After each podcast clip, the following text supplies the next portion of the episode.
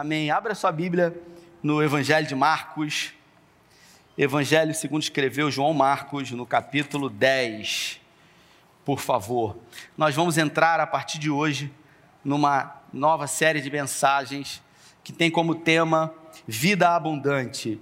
Resolvi trazer essa série de mensagens baseada no tema, especificamente no Evangelho de João, no capítulo 10, no versículo 10, onde Jesus diz: O ladrão vem senão para roubar, matar e destruir. Jesus dizendo: Mas eu vim para que vocês tenham vida e tenham vida em abundância. Amém. Alguém pode dizer amém por isso? Graças a Deus, glória a Deus. Foi Jesus que disse isso. O desejo de Deus é que eu e você vivamos aqui na terra uma vida em abundância de vida. O objetivo principal do cristão aqui na terra é de ser salvo. Mas além da salvação, existe uma vida aqui. E essa vida, ela deve ser vivida com abundância de vida na vida. Jesus não nos colocou aqui para sofrer, para padecer, e no final de muito sofrimento, como aqueles filmes hollywoodianos, depois de muito sofrer e padecer, Dani, a gente ir para o céu. Não, aqui é uma vida em abundância de vida. Isaías diz que se quiserdes e me ouvirdes, comereis melhor, os melhores frutos dessa terra. Então, Deus separou o melhor dessa terra para você. Quando ele resolveu criar o homem, a Bíblia diz que ele criou um jardim perfeito e ele colocou um casal, Adão e Eva, no meio desse jardim, para que eles experimentassem do melhor dessa terra. Então, eu quero convidar você, eu quero despertar você nessa noite, a você nesse ano de 2021, tirar os planos e projetos, os sonhos que você tem do papel isso aí. Esse ano é um ano de tirar planos e projetos do papel. Quantos aqui tem planos? Quantos aqui tem sonhos? Eu me lembro que um dia, numa palestra uh, que havia feito numa empresa, o, o palestrante ele perguntou aqui: quem aqui tem sonho? Quem aqui tem um sonho? Quem aqui tem a vontade de fazer alguma coisa na vida e ainda não fez? Eu me lembro, Vanderlei, que eu levantei a mão. Eu estava na terceira fileira, Mariana. Eu estava com um crachá com o meu nome.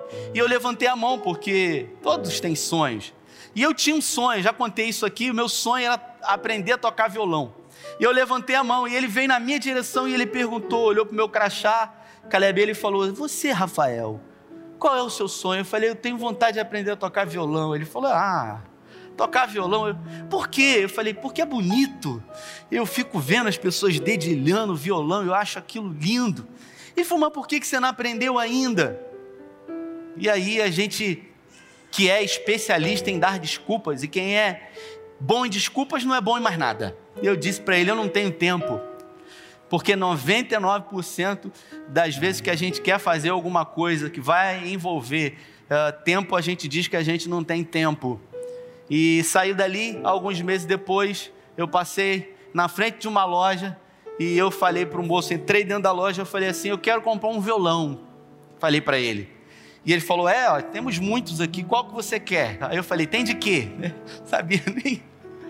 Aí ele falou assim: Eu falei: Vê o mais barato aí. E aí eu comprei, cheguei com um violão em casa. Minha mulher falou: O que, que é isso? Vai com isso para onde? Falei: Agora eu vou tocar violão. Entrei numa aula e hoje eu não toco na igreja, mas eu adoro ao Senhor. Né? Eu, eu canto no canto. E você que está aqui tem sonhos e tem projetos, e talvez esses sonhos tenham muitos anos sendo carregados com você. Eu quero dizer para você que 2021 pode ser um ano de realizar sonhos na sua vida. Eu e você, Paulo diz em 1 Coríntios, que para todas quanto forem as promessas de Deus em Cristo, nós temos o sim e o amém. Evangelho de Marcos, no capítulo 10, a partir do verso 46, a minha tradução diz assim: Então, chegando a Jericó, quando Jesus e seus discípulos, juntamente com uma grande multidão, repita comigo, juntamente com uma grande multidão, estavam saindo da cidade e o filho de Timeu, Bartimeu, que era cego, estava sentado à beira do caminho pedindo esmolas.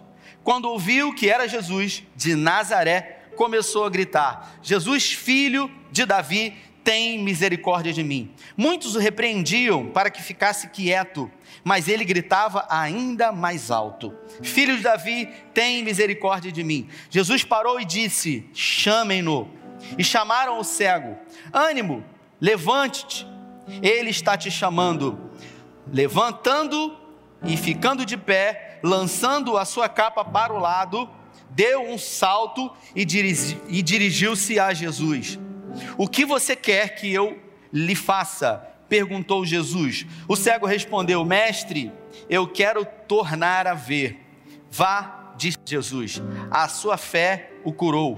Imediatamente ele recuperou a visão e seguiu Jesus pelo caminho. Vamos orar. Pai, essa é a tua palavra. Eu te peço nessa noite que em graça o Senhor nos conduza aqui. O Senhor tenha liberdade nas nossas mentes e nos nossos corações para falar a porção que o Senhor tem deliberada para nós. Essa palavra, ela pode se transformar num dínamo, numa mola propulsora para nos impulsionar a viver uma vida extraordinária na tua presença. Nós cremos no teu poder, nós cremos que onde quer que o Senhor esteja, esse lugar nunca mais é o mesmo. E o Senhor está presente aqui. E nós declaramos que a nossa vida não será mais a mesma, pelo poder da tua presença aqui hoje, em nome de Jesus. Para a gente entender um pouco desse contexto aqui, nós estamos no final, na reta final do ministério de Jesus. Já haviam se passado três anos e meio de ministério, muitos milagres, muitas maravilhas, muitos sinais haviam sido realizados, como João ele fala sobre sinais. Jesus havia feito muitas proezas durante esses três anos e meio. E era início da Páscoa.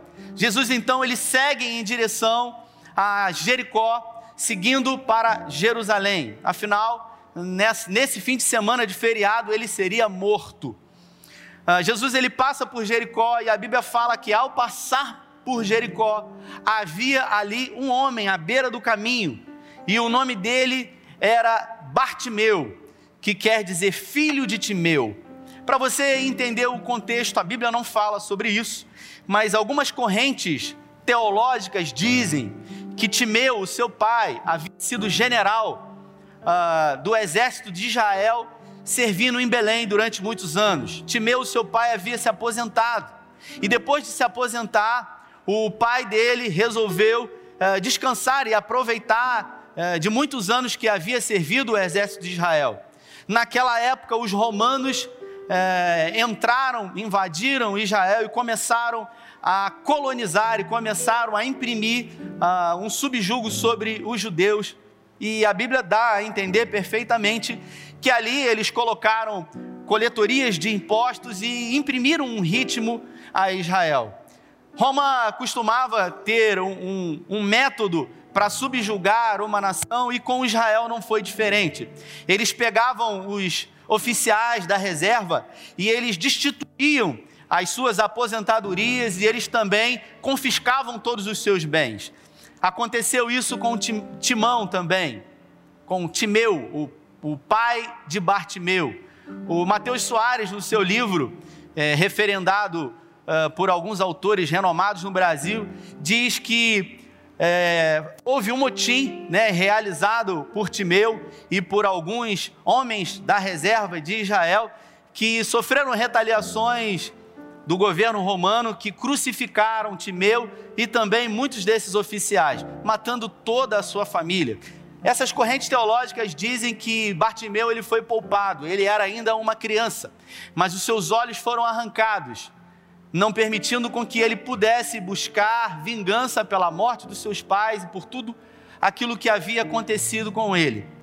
O Império de Roma também havia dado a Bartimeu uma capa que representava a autorização romana para que ele pudesse colher esmolas e assim viver. Aquela capa ela representava para ele uh, sustento durante o dia, porque com ela ele poderia colher impostos e também colher esmolas, e também à noite ele poderia se agasalhar e se cobrir. Então ela representava provisão para ele e representava proteção à noite. Era a única coisa que Bartimeu tinha. Ele vivia à beira do caminho. Eh, Jericó fica aproximadamente 25 quilômetros de Jerusalém, fica ali um pouco próximo do, do Mar Morto. E Jesus passa por ali pela última vez com uma grande quantidade de pessoas. A Bíblia diz que Jesus está passando e ele está saindo de Jericó. E quando ele sai de Jericó em relação, em, em direção a Jerusalém, uma grande quantidade de pessoas que estavam ali sendo aglomeradas, ou pelo pão, ou pelo peixe que ele multiplicava, ou pelo milagre que ele realizava, não se sabe ao certo o que Jesus fazia ali especificamente. O fato é que Bartimeu estava ali à beira do caminho pedindo esmola, como sempre fazia de costume. Até que num determinado momento, o evangelho de João Marcos diz que ele perguntou a alguma pessoa o que estava acontecendo. Afinal, havia um grande alvoroço e alguém disse para ele: é Jesus. Jesus de Nazaré, ele está passando por aqui. Quando ele foi informado que Jesus estava passando por ali, ele resolveu tomar uma atitude. Ele resolveu ter um posicionamento diante da vida que vivia, diante dos anos de, de esmolas que ficava ali à beira do caminho pedindo. E ele tomou uma uma decisão de não mais ficar ali. Ele viu aquilo que, mesmo sendo cego, aquilo que todo mundo não conseguiu enxergar. Ele viu uma oportunidade de mudança. E ele tomou uma decisão. Ele resolveu usar aquilo que ele tinha. Ele não tinha influência, ele não tinha amigos, ele não tinha a visão, mas ele tinha a voz. Era a única coisa que Bartimeu tinha. E ele resolveu usar exatamente aquilo que ele tinha. E com isso, ele começou a gritar: Jesus, filho de Davi, tem compaixão de mim. E a Bíblia fala que quando ele começou a gritar, pedindo que Jesus viesse ao seu encontro, tendo compaixão dele, Bartimeu ele começou a arrumar problema com as pessoas. Porque muitos que estavam ali ao redor, à volta dele também, pedindo esmola, se sentiram incomodados com aqueles gritos desesperados por socorro. E por isso, essas pessoas que estavam ao redor dele começaram a injuriá-lo, dizendo para ele: fica quieto, dizendo para ele: cala tua boca, ele não vai ouvir você. E a gente começa a entender aqui essa, essa, essa peça, né? Que começa a se encaixar aqui, que o problema apareceu para Bartimeu desde quando o Império Romano resolveu invadir a Palestina. As dificuldades sempre foram recorrentes na vida dele. Então, o grito daquelas pessoas era algo que ele estava acostumado, afinal, a vida dele havia sido uma vida de negação, uma vida de muitas dificuldades, uma vida de portas abertas. Eu me lembro, irmãos, em algumas vezes na minha vida, ter que lidar com alguns problemas e com algumas dificuldades. E muitas foram as vezes, Vanderlei, na minha vida, e na vida de pessoas que talvez eu tenha ouvido no gabinete ou pessoas próximas de mim que enfrentaram grandes problemas na sua vida, grandes dilemas, e esses problemas se transformaram em muitas oportunidades. Eu me lembro de um amigo que tenho de muitos anos, de mais de 25 anos. Esse amigo ele era gerente de uma loja em Cabo Frio. Ele não tinha família aqui em Cabo Frio, ele não tinha casa, ele não tinha imóveis e ele era empregado dessa loja. E um dia essa loja ela tinha muitas franquias é, no Brasil inteiro. Um dia, os sócios dessa empresa resolveram fechar a empresa e ele foi notificado que essa empresa iria fechar. Um grande problema apareceu para ele. Uma porta foi sinalizada de uma forma fechada para ele. Escute o que eu vou dizer para você. Muitas oportunidades, elas aparecem para nós transvestidas de problemas. Cabe a nós termos a sensibilidade de perceber uma oportunidade diante de um grande problema. Esse meu amigo, ele ao ser informado de que as empresas, que as lojas seriam vendidas, ele, obviamente, no seu coração se entristeceu muito. Até que ele viu a oportunidade, mesmo sem dinheiro, mesmo sem influência, mesmo sem contatos, ele viu a oportunidade de talvez comprar a empresa mesmo não tendo condições nenhuma, mas servindo a Deus. Eu me lembro que esse amigo foi uma das primeiras pessoas que eu tive a oportunidade de olhar para ele e de ver realmente um testemunho de alguém que era fiel ao Senhor em tudo o que fazia. Esse meu amigo, diante desse grande problema, com já a carteira já dada baixa, com o aviso prévio, ele recebeu a proposta de poder comprar aquela empresa com dinheiro que ele não tinha. Mas ainda assim, Deus foi fazendo com que ele caminhasse num caminho de impossibilidade, como sempre o Senhor faz, porque só vive o impossível quem consegue ver o invisível. Aos olhos naturais, não seria possível enxergar que ele poderia ser dono daquela loja, mas o impossível estava diante dele para ser realizado. E ele, através da mão poderosa do Senhor, conseguiu comprar aquela empresa e depois de alguns anos conseguiu abrir muitas outras lojas. Um dos homens prósperos de Cabo Frio, que tudo começou na vida dele quando um grande problema se apresentou para ele. Eu pergunto para você que está aqui hoje: quantas foram as vezes na sua vida que uma grande oportunidade se apresentou diante de você transvestida de um grande problema? Quando você olhou para isso, você se desesperou, você achou que era o fim, você achou que não tinha mais jeito. E Deus, como é especialista em promover uma revolução dos improváveis, ele realizou o impossível na sua vida. Quantas foram as vezes que o problema apareceu e que você simplesmente fugiu? Que você simplesmente não quis, talvez, olhar para o problema e ter a capacidade de entender que para cada problema existe uma solução exatamente do tamanho do problema, seja ele pequeno, seja ele grande.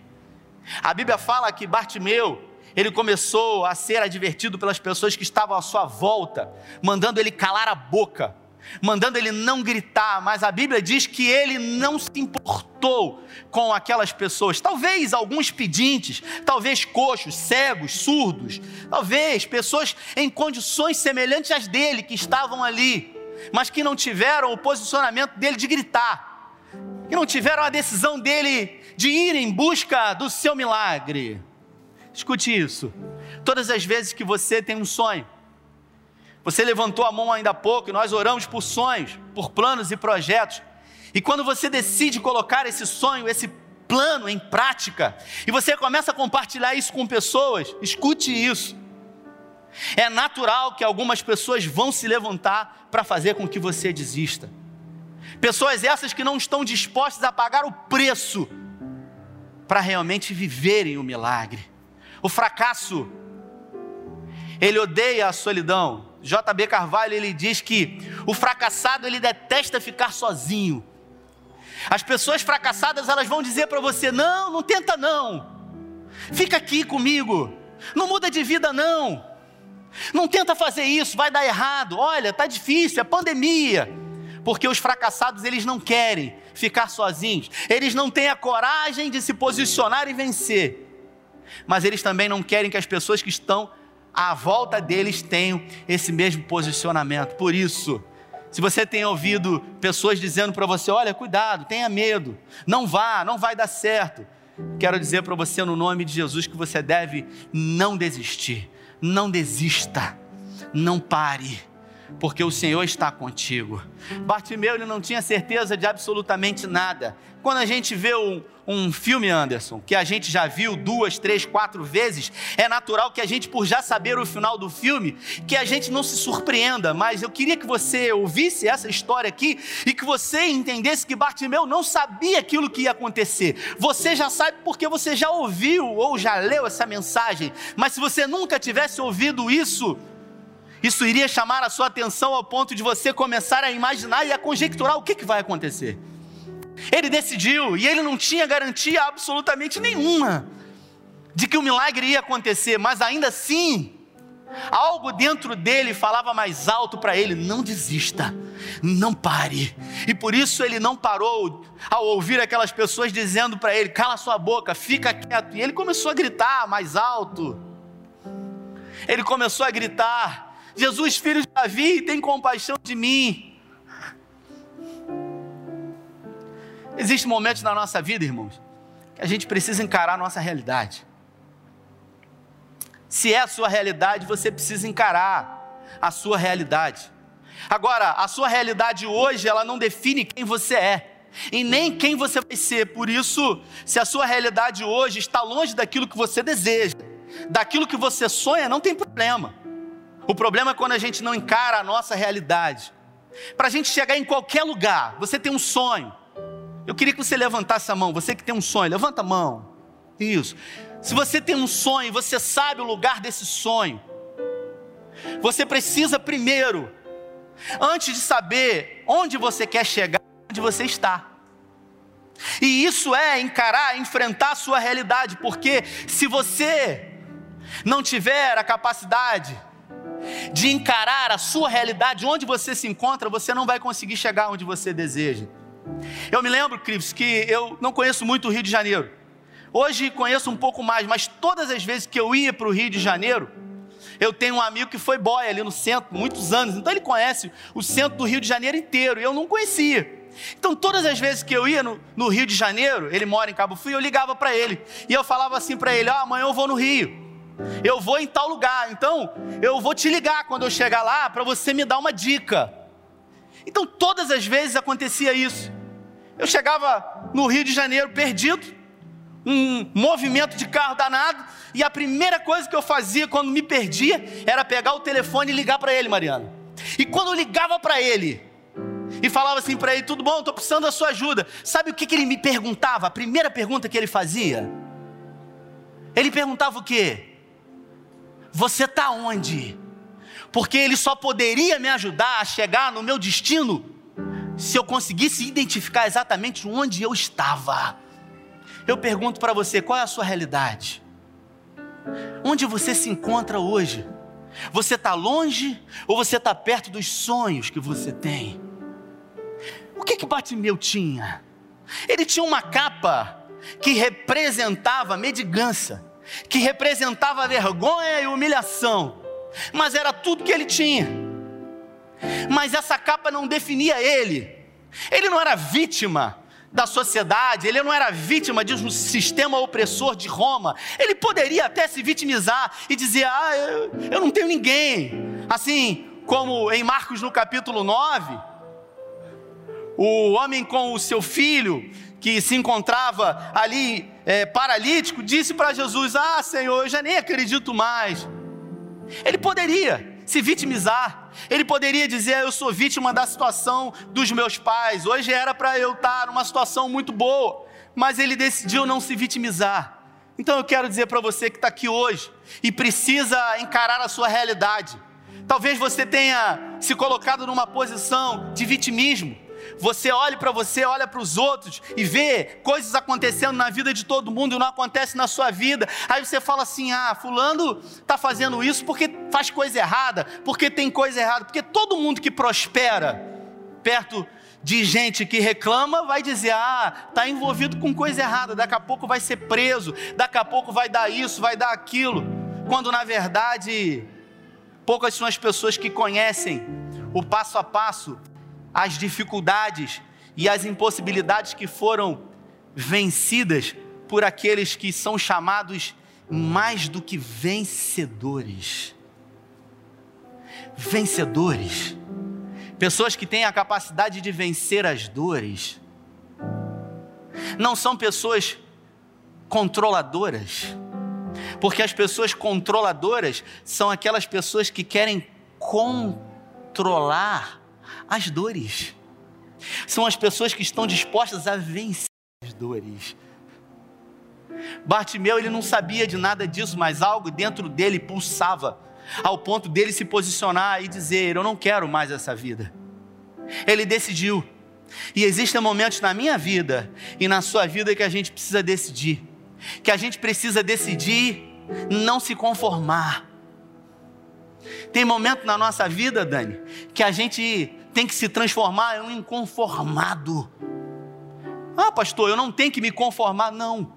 E foi Paulo que disse isso em Romanos, no capítulo 12, no versículo 2: Não se conforme, não vos conformeis, ele disse, porque a palavra conformar, ela vem da conotação de ir a uma forma, de estar em uma forma, conforma se conformar a um modelo de vida, há uma percepção de vida.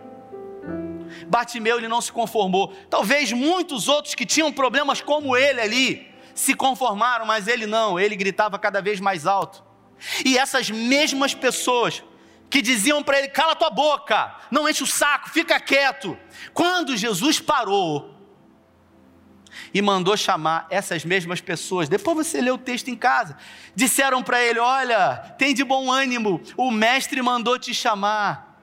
Isso mostra para nós que se a gente decide ouvir, a gente tem que ouvir o Senhor e não as pessoas que estão à nossa volta, porque essas pessoas uma hora dizem para a gente parar, outra hora elas dizem tem de bom ânimo, o mestre mandou te chamar.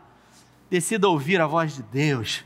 Decida ter a sensibilidade diante de tantas vozes que falam no seu ouvido, a ouvir somente aquilo que Deus tem para você. Eu tenho eu tenho falado e eu tenho vivido isso para aqueles que estão vivendo no centro da vontade de Deus, queridos. Para aqueles que decidiram sonhar os sonhos de Deus, os sonhos se tornarão realidade. Sabe por quê? Porque se é importante para você, é importante para Deus, porque Ele é o seu Pai. Então, para aqueles que decidem sonhar os sonhos de Deus, não podem jamais ser paralisados por vozes que estão à volta de pessoas que não querem, pessoas que não têm coragem de enfrentarem, de viver. Agora, é um desafio? Claro. Provérbio 23, 7 diz: Assim como o homem se vê na sua alma, assim ele é. Então, Ronaldo, você que está aqui na minha frente, assim como você se vê, assim você é. Se você se vê como uma vítima, você será uma vítima. Se você se vê como um pedinte, como um cego, como um coxo, como um injustiçado, assim você vai ser. Assim como o homem se vê na sua alma, assim ele é. E eu pergunto para você: como você se vê? Qual é a imagem que você tem de você? Ah, para mim tudo é tão difícil. Para mim tudo é muito difícil. Todo mundo consegue, menos eu. Todo mundo realiza, todo mundo conquista, menos eu. Não. Se a gente se colocar nessa posição de vítima, a gente nunca sairá do lugar.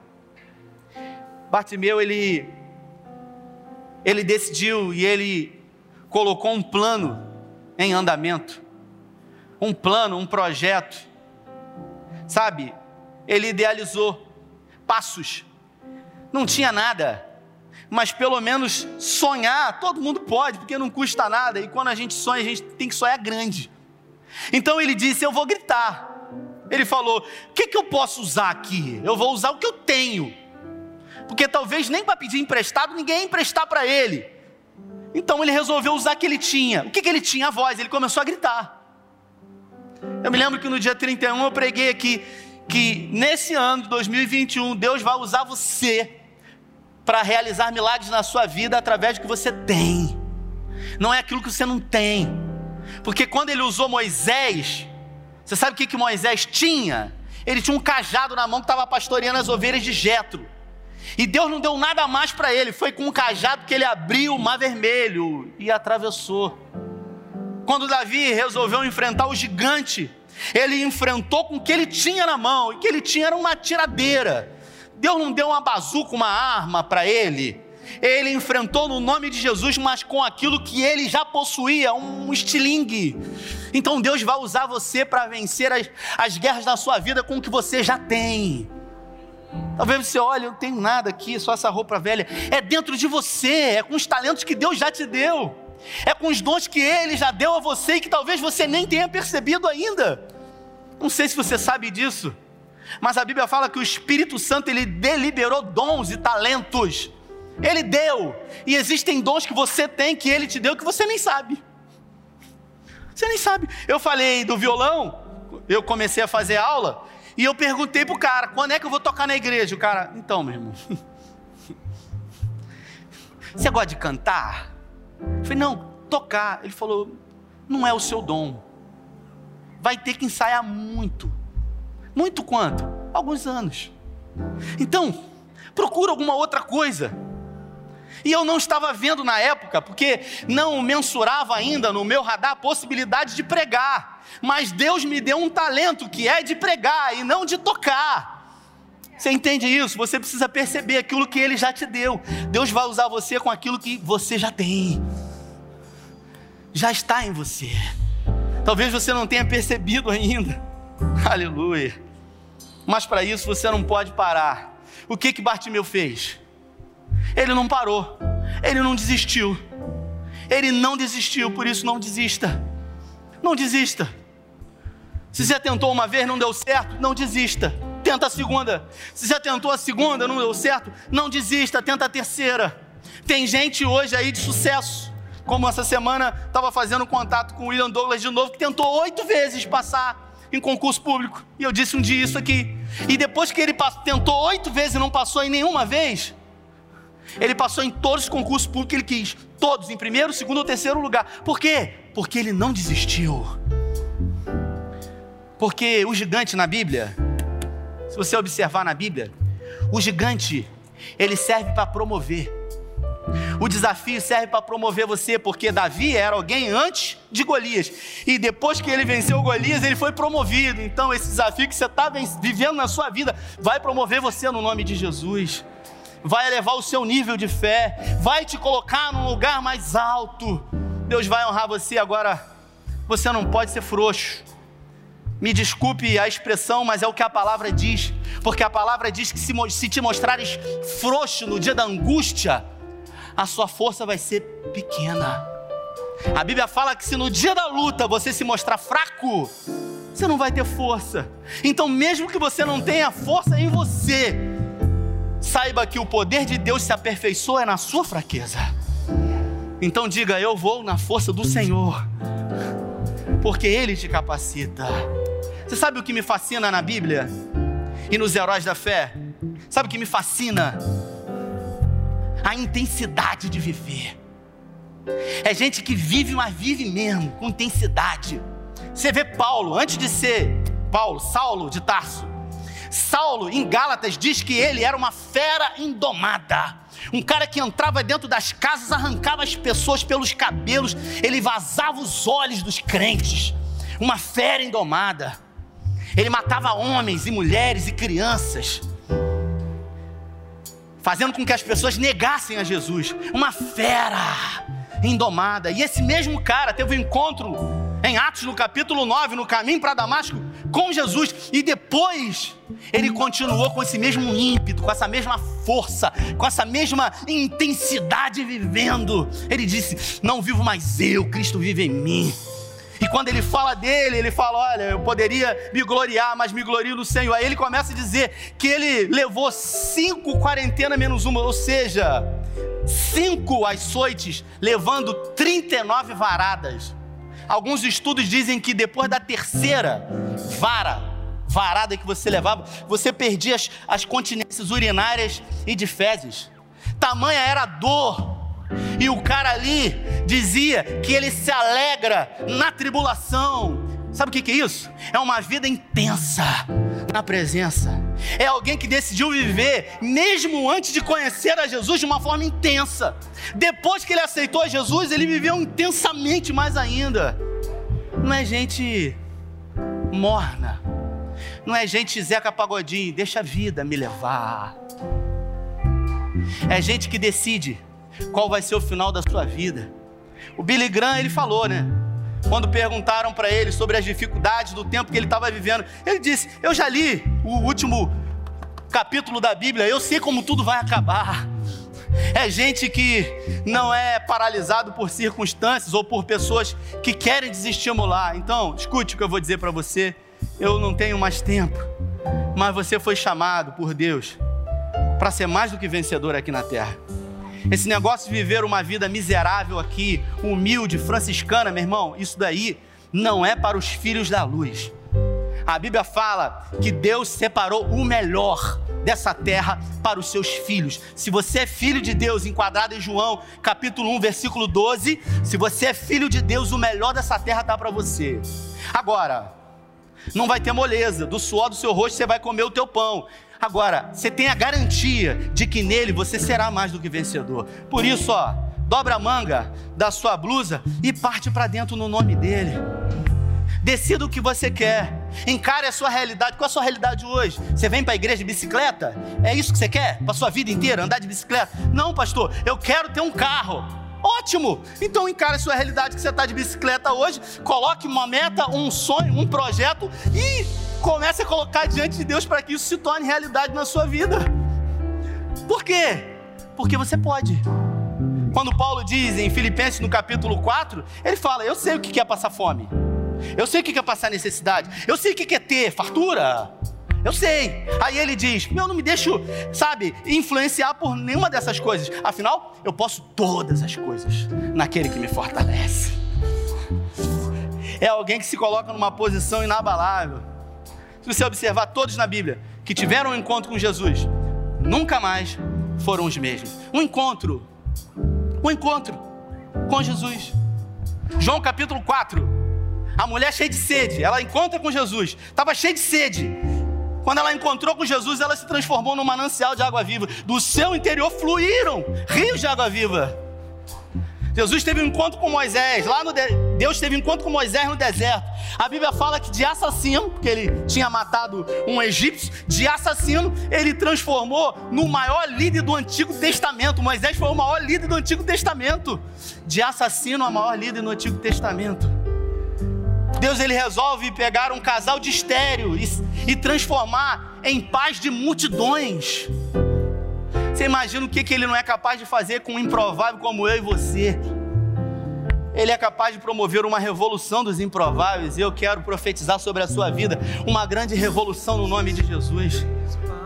As mesmas pessoas hoje que criticam você, que dizem para você parar, que você não vai conseguir, que colocam coisas pessimistas para atrapalhar os sonhos de Deus na sua vida, são pessoas que vão dizer para você: "Ei, aconteceu na sua vida, tem de bom ânimo. O mestre mandou te chamar". São essas mesmas pessoas que vão ter que com a boca delas declarar aquilo que Deus vai fazer na sua vida. Se coloque de pé no nome de Jesus. Aleluia.